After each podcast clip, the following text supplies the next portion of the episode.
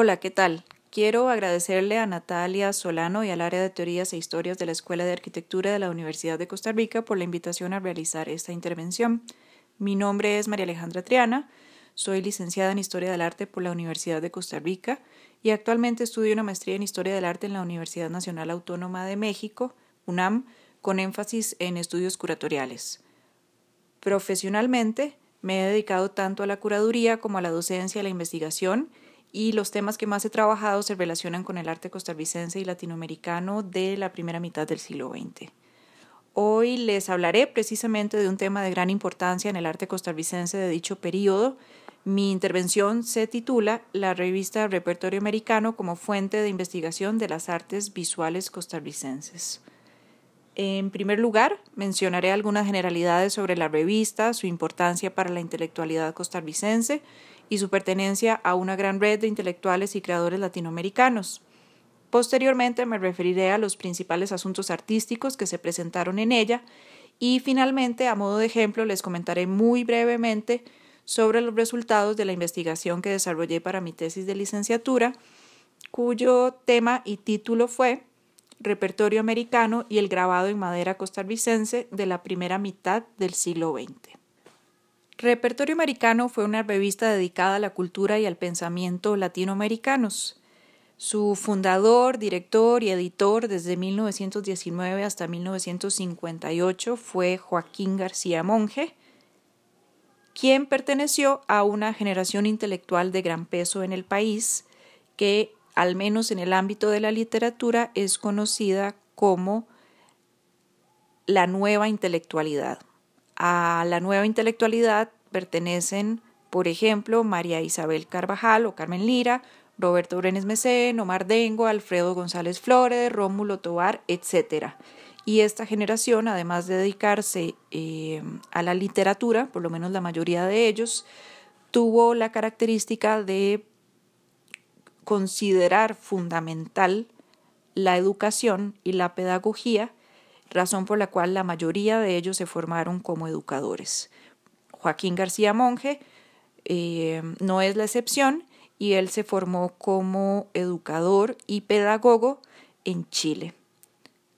Debemos mencionar que Joaquín García Monge, como ustedes lo saben, pues escribió El Moto y, otras, y otras novelas y cuentos sumamente importantes en la historia de la literatura costarricense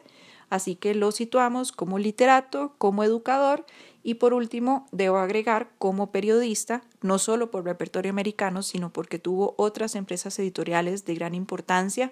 que lo llevaron a publicar incluso a grandes intelectuales latinoamericanos como Alfonso Reyes. La primera edición de Visión de Anáhuac fue hecha por Joaquín García Monge y no en México, por ejemplo. Un dato muy, muy interesante. En aquel entonces el americanismo era una forma de pensamiento, bueno, había varios americanismos, no solo uno, pero era una forma de pensamiento muy típica entre los intelectuales, eh, lo cual explica no solamente la publicación del repertorio americano, sino que toda esta nueva intelectualidad colaborara en el impreso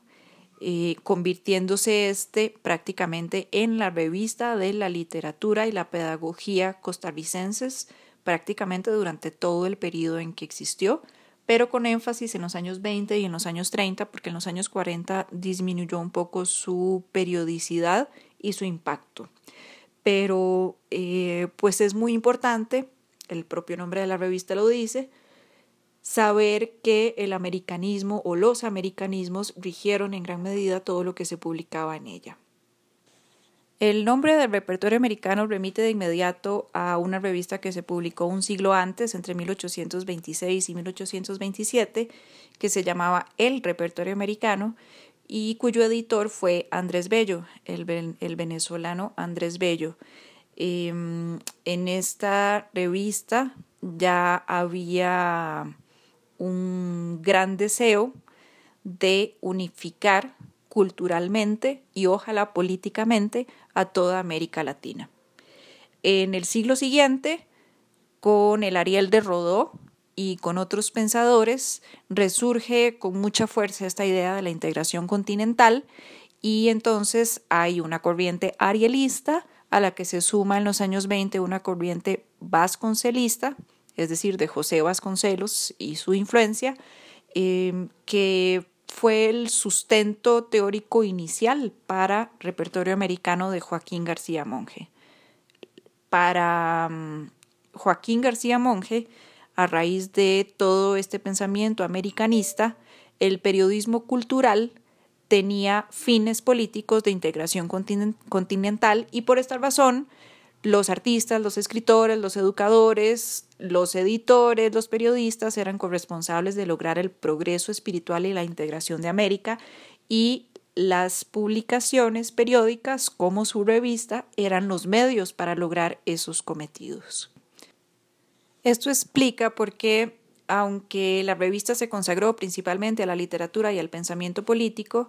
en ella también tuvieron cabida las artes visuales y las teorías pedagógicas. La magnitud de la empresa Repertorio Americano es realmente impresionante. La información abarcada en sus tomos es monumental y en ocasiones hasta laberíntica.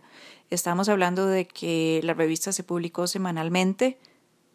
y eh, llegó a tener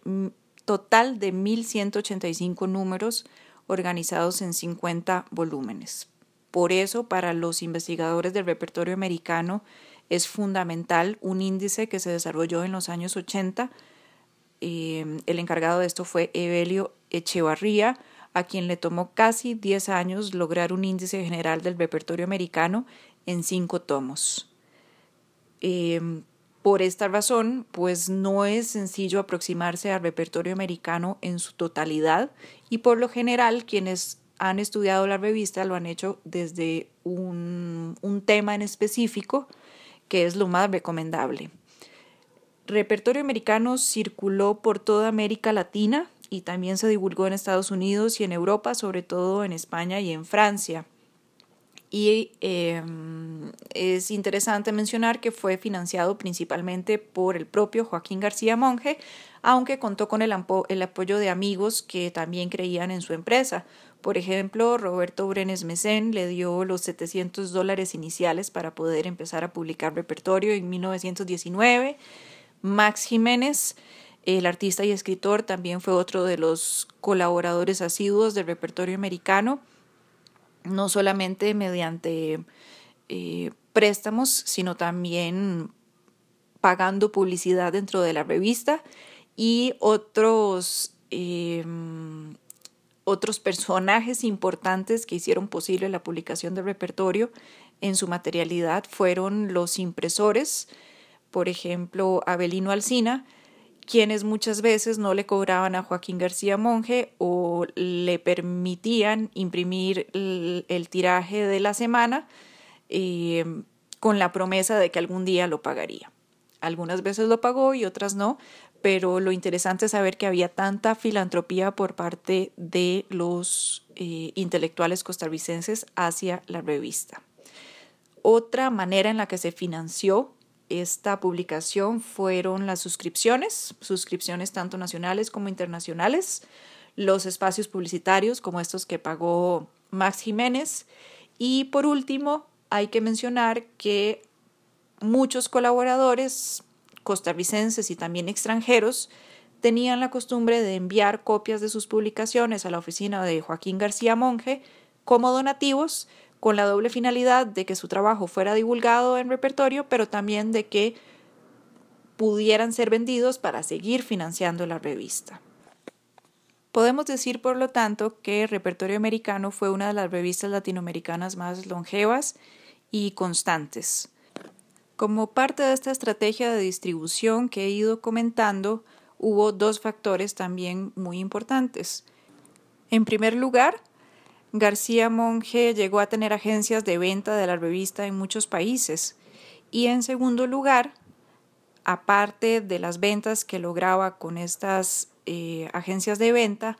fue realmente importante el hecho de que Joaquín García Monge procuró enviarle ejemplares gratuitos a los principales intelectuales del mundo interesados en los asuntos de América Latina. Lo que hacía era armar un paquete de dos ejemplares, uno para el destinatario y otro que iba con una nota en la que le solicitaba que ese segundo ejemplar por favor se lo regalara a algún intelectual que igualmente pudiera estar interesado en la revista. En esa misma nota le solicitaba al destinatario que por favor le enviara alguna colaboración para el impreso. De esa forma, pues pudo, este, mediante este tipo de contactos, tener muchas colaboraciones de muy diversos intelectuales latinoamericanos, pero también de otros lugares del mundo. Estas colaboraciones podían ser inéditas o no, es decir, podían ser artículos o comentarios que hubieran sido publicados en otras revistas o en otros espacios editoriales, este, lo cual no era ningún problema para Joaquín García Monge, porque su revista estaba conformada tanto por textos inéditos como por textos ya editados que habían sido importantes en el mundo de la intelectualidad latinoamericana. Em, muchos elogiaron esta estrategia de Joaquín García Monge porque la revista se convirtió en una antología no solamente de nuevas intervenciones, sino de lo mejor de lo mejor que se había escrito en América Latina, tanto en época contemporánea como en el pasado. La revista fue realmente exitosa, como les digo, sobre todo en los años 20 y en los años 30. Este éxito colocó al repertorio americano en el núcleo de una macro red intelectual y creativa latinoamericana y latinoamericanista, cambiante y dinámica que tuvo su auge en los años 20 y parte de los años 30, precisamente. Algunos de los primeros actores de esta red de redes fueron José Vasconcelos, José Carlos Mariátegui, Gabriela Mistral, Víctor Raúl Aya de la Torre, cuyas ideas, conversaciones y debates enriquecieron la revista. A finales de los años 20 y durante la década siguiente se fueron sumando más voces aparte de las de ellos y los temas también fueron variando conforme iba variando la realidad latinoamericana. Pasaron, por lo tanto, de las utopías vasconcelistas del inicio, utopías de integración, este, política, cultural, etcétera, a otros enfoques y preocupaciones relacionados asimismo con América Latina, pero a los que se sumaba el antiimperialismo ante las intervenciones de los Estados Unidos en el continente. Entonces fueron importantes organizaciones como la Alianza Popular Revolucionaria Americana, es decir, el APRA, o también el apoyo que se dio por parte de la revista Augusto César Sandino en 1927 y 1928. Luego, en los años 30, a raíz de la Guerra Civil Española, también hubo un enfoque antifascista muy fuerte por parte de la revista y sus colaboradores. Tenemos entonces eh, que en la revista se fueron sumando desde su inicio y a lo largo de las décadas corrientes como el hispanoamericanismo, el latinoamericanismo, el panamericanismo, el indoamericanismo y muchas otras. Eh, que hicieron de la revista pues realmente una red de comunicación y de debate muy interesante. Estos colaboradores que vivían como una especie de comunidad en la revista, se compartían sus direcciones postales, entre ellos se propiciaba la comunicación, que muchas veces se daban las propias páginas de la revista mediante textos elogiosos, a veces o a veces mediante debates y cuestionamientos instigados por alguna encuesta o algún cuestionario publicado en la misma revista. Así que básicamente cualquiera que quisiera llevarle la temperatura a las discusiones intelectuales contemporáneas latinoamericanas, pues encontraba en repertorio un excelente punto de partida. Si nos concentramos en el ámbito específico de San José, tenemos que la oficina de Joaquín García Monge, que quedaba cerca de la actual Caja Costarricense del Seguro Social, se convirtió en un importante sitio de encuentro para la intelectualidad nacional, al punto de que décadas después, por ejemplo, Joaquín Gutiérrez recordaría el lugar como una cátedra libre que supo mezclar sabiamente una bohemia fecunda con la acción política, en palabras de Gutiérrez. En efecto, la trascendencia del repertorio fue internacional, pero también nacional prácticamente absorbió toda la producción intelectual y literaria del país, a excepción, claro está, de los libros, convirtiéndose en el principal medio, que es ahora para nosotros la principal fuente primaria, para la comprensión general de todo lo que sucedía en el mundo intelectual y literario del país. Así que muchas de las posturas nacionalistas, antiimperialistas e incluso antifascistas por parte de los costarricenses se juntaron en las páginas del repertorio con las, con las posturas americanistas, antiimperialistas y fascistas de otros latinoamericanos, convirtiéndose el impreso en un hervidero de ideas. Eh, de consulta constante por parte de todos estos actores. Por todo esto que les he contado hasta acá, eh, pues repertorio ha sido objeto en la actualidad, quiero decir, en las últimas décadas, de una buena cantidad de investigaciones. Los historiadores de la literatura son quienes más atención le han prestado a la revista, con temas como la utopía en repertorio americano, las mujeres en repertorio americano, el negro en repertorio americano, pero también desde la historia propiamente se han hecho investigaciones de gran peso. Por ejemplo, Jussi Pacasvirta escribió acerca de la revista eh, asuntos realmente interesantes. Lo mismo Mario Oliva Medina, quien eh, tituló su libro Los avatares de la revista Repertorio Americano y tenemos incluso enfoques sociológicos acerca del impreso. Esto por mencionar algunas de las investigaciones que han sido muchísimas. Sin embargo, en las artes visuales el repertorio ha sido menos atendido y esto fue lo que me llevó a interesarme en la revista desde la perspectiva histórico-artística. Desde siempre se ha tenido conocimiento acerca de la atención que em, repertorio americano le dio al arte costarricense. Por ejemplo, em, en los cursos de arte costarricense de la Escuela de Artes Plásticas se suele em, eh, enviar a leer algunos artículos de la revista, por ejemplo, las palabras que Max Jiménez y Carmen Lira escribieron acerca de los primeros dibujos de Amiguetti. Otra eh, manera en que se le ha puesto atención a la revista previamente es el proyecto Las Peras del Olmo de Sila Chanto y Carolina Córdoba, en el que se recogieron y estudiaron las silografías de Emilia Prieto, que ella publicó en Repertorio Americano. Y mm, esto permitió comprender el papel importante que tuvo la revista en las artes del país, no solamente de, de sino también de Emilia Prieto. Pero em, no ha sido tanto como en la literatura lo que se ha investigado en realidad acerca del repertorio americano y las artes visuales del país, así que hace unos años me dediqué a revisar número por número y tomar nota de todo aquello que se relaciona con las artes visuales en la revista y me percaté de que hay muchos temas desconocidos o cuando menos desatendidos que esperan por ser investigados. Voy a nombrar o a, o a listar algunos. Por ejemplo, el grabado en madera, que es a lo que yo me dediqué pero también está la caricatura. Noé Solano, Francisco Rodríguez Ruiz y una que otra caricatura de Amiguetti y Max Jiménez eh, forman un corpus realmente interesante que espera en este momento por ser investigado. Otro tema eh, muy relevante es la presencia constante del concepto de deshumanización del arte un concepto del filósofo español Ortega y Gasset, que tuvieron grandes efectos en el arte costarricense vanguardista, y no solo en el costarricense, también en el latinoamericano. Y esto no ha sido investigado. En tercer lugar, la visión particular que se presentó en la revista acerca del arte mexicano es sumamente interesante, sobre todo en cuanto al movimiento muralista. Hubo múltiples publicaciones sobre artistas mexicanos, sobre obras mexicanas realizadas en los años 20 que a fin de cuentas se convirtieron en alimentación para el proceso de, inclusión de las vanguardias en el arte costarricense. Otro tema realmente eh, relevante fueron las conversaciones y polémicas que se desarrollaron en la revista por parte de costarricenses o de costarricenses con actores latinoamericanos.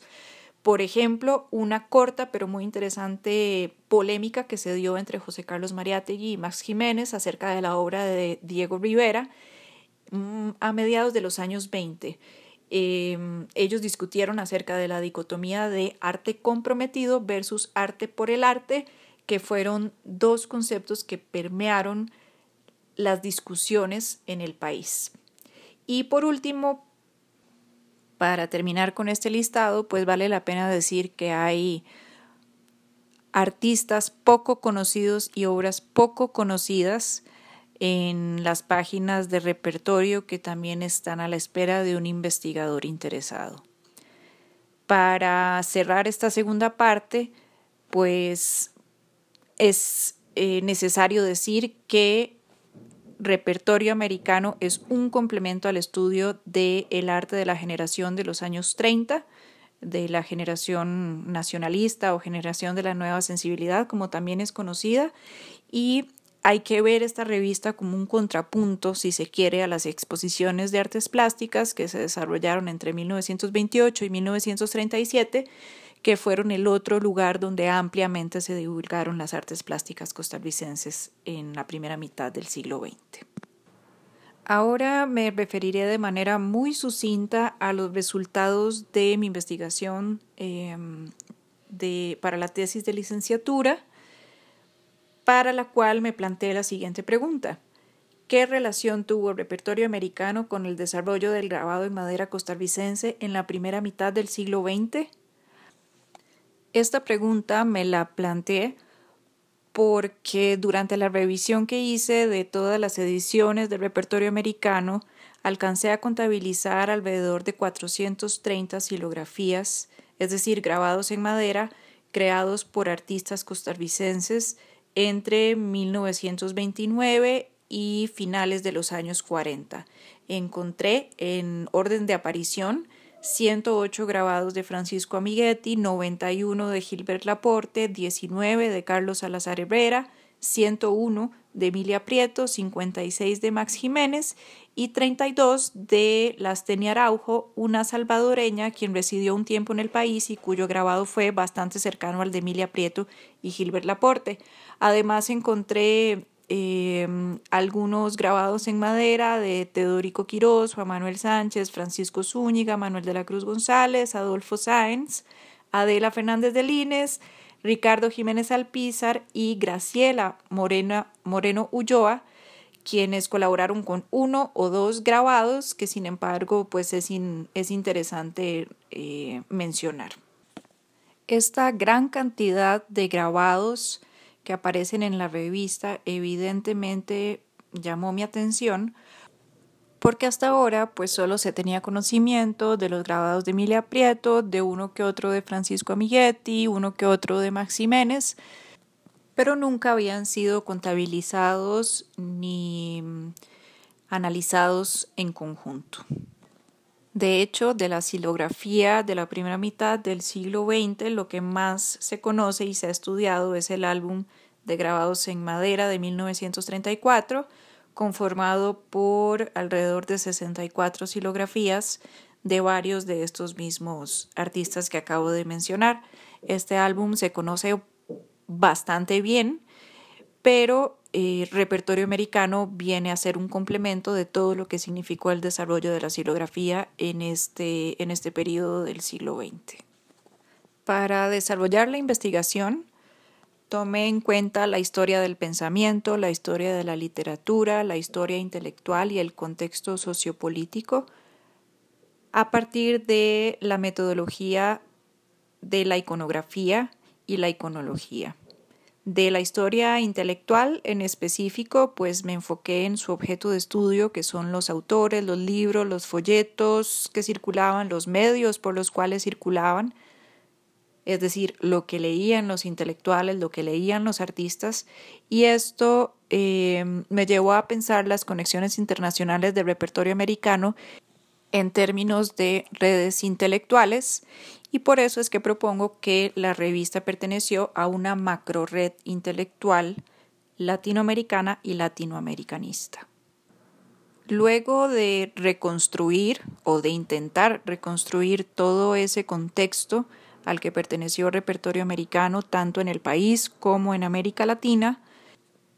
me dediqué a tratar de explicar las características visuales y de contenido de todo este corpus de grabados a la luz de toda esa nueva información. Me resulta imposible por espacio y por tiempo compartir con ustedes ahora todo lo que pude descubrir con respecto al repertorio en esos años, pero en cambio lo que voy a hacer es compartirles los resultados de la investigación y a quien esté interesado pues em, le comento que la tesis está en línea en caso de que la quieran revisar. En primer lugar, encontré que por la pertenencia de esta revista a una amplia red intelectual y creativa, aunque el grabado latinoamericano casi no fue divulgado en sus páginas, facilitó el acceso de los artistas costarricenses a no pocas revistas culturales y artísticas, tanto latinoamericanas como de, otros, de otras regiones, pensemos en España, Francia eh, y otros países europeos. Por ejemplo, tuvieron acceso a revistas como Prisma, Proa y Martín Fierro de Argentina, Alfar, La Cruz del Sur y La Pluma de Uruguay, Amauta y el Boletín Titicaca de Perú, y Radiador, Forma, 3030 y Frente a Frente de México y la revista de Avance de Cuba, todas revistas en las que se divulgaba la silografía hecha en esos respectivos países y en los países hermanos latinoamericanos.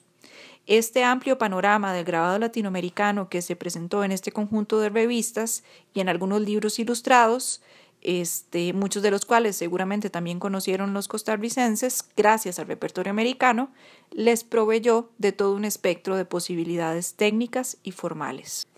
En segundo lugar, encontré que el grabado en madera moderno costarricense empezó en repertorio americano, no he encontrado ejemplos previos de grabados vanguardistas en el país que no estén en las páginas de repertorio. Y el primero de todos los artistas en desarrollar obra silográfica fue Francisco Amiguetti.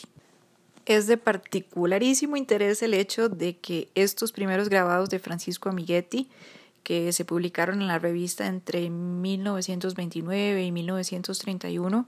se hicieron en su mayoría en el contexto de la Alianza Popular Revolucionaria Americana, es decir, que tenemos un surgimiento del grabado en madera costarricense en un contexto completamente político. Pero pronto em, Francisco Amiguetti se desapegó de la APRA y empezó a interesarse más en desarrollar una silografía apegada a su propia literatura. Entonces emprendió un viaje a Argentina, Perú y Bolivia para el que su carta de presentación fueron sus grabados en repertorio americano y sus poemas publicados también en repertorio americano. Buenos Aires fue el sitio donde residió más tiempo, alrededor de nueve meses, y ahí tuvo la oportunidad de vincularse con muchos escritores, artistas e intelectuales y de conocer aún mejor el desarrollo de la silografía más reciente en Argentina, en el resto de Sudamérica, en Latinoamérica y en el mundo. Cuando regresó a Costa Rica, Amiguetti no solamente siguió publicando grabados y literatura en repertorio americano,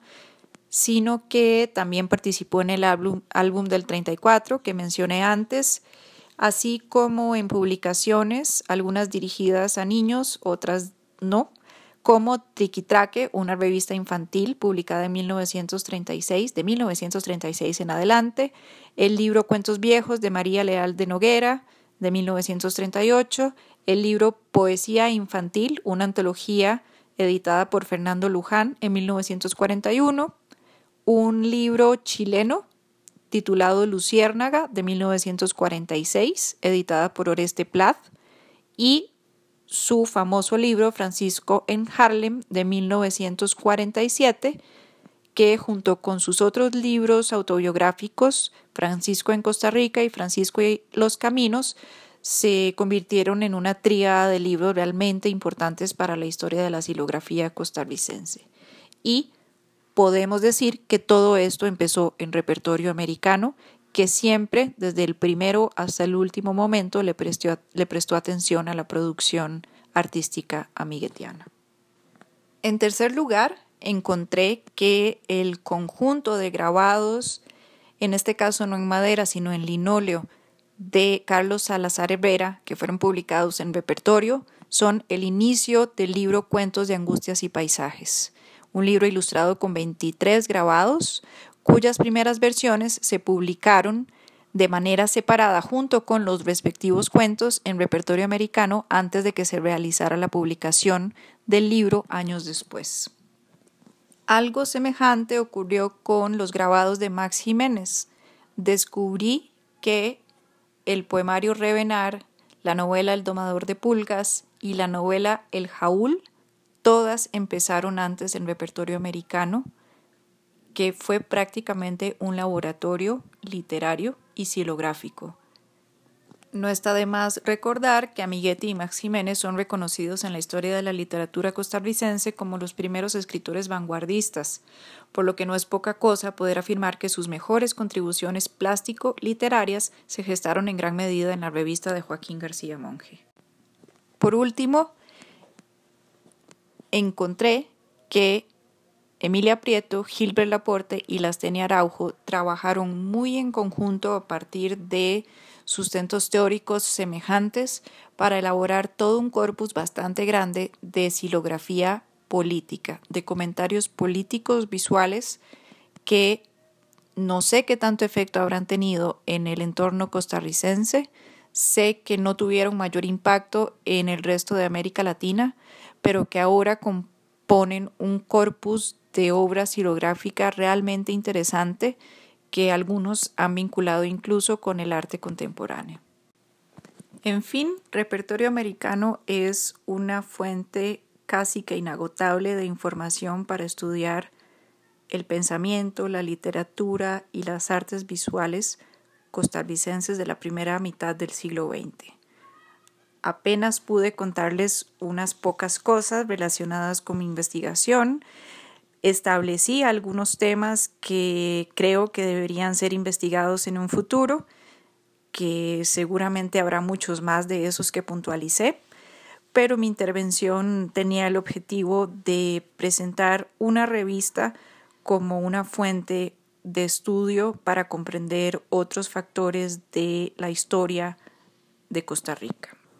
Con esto termino, no sin antes agradecer de nuevo al área de teorías e historias de la Escuela de Arquitectura de la Universidad de Costa Rica por extenderme la invitación a compartir con ustedes mis temas de investigación. Muchas gracias.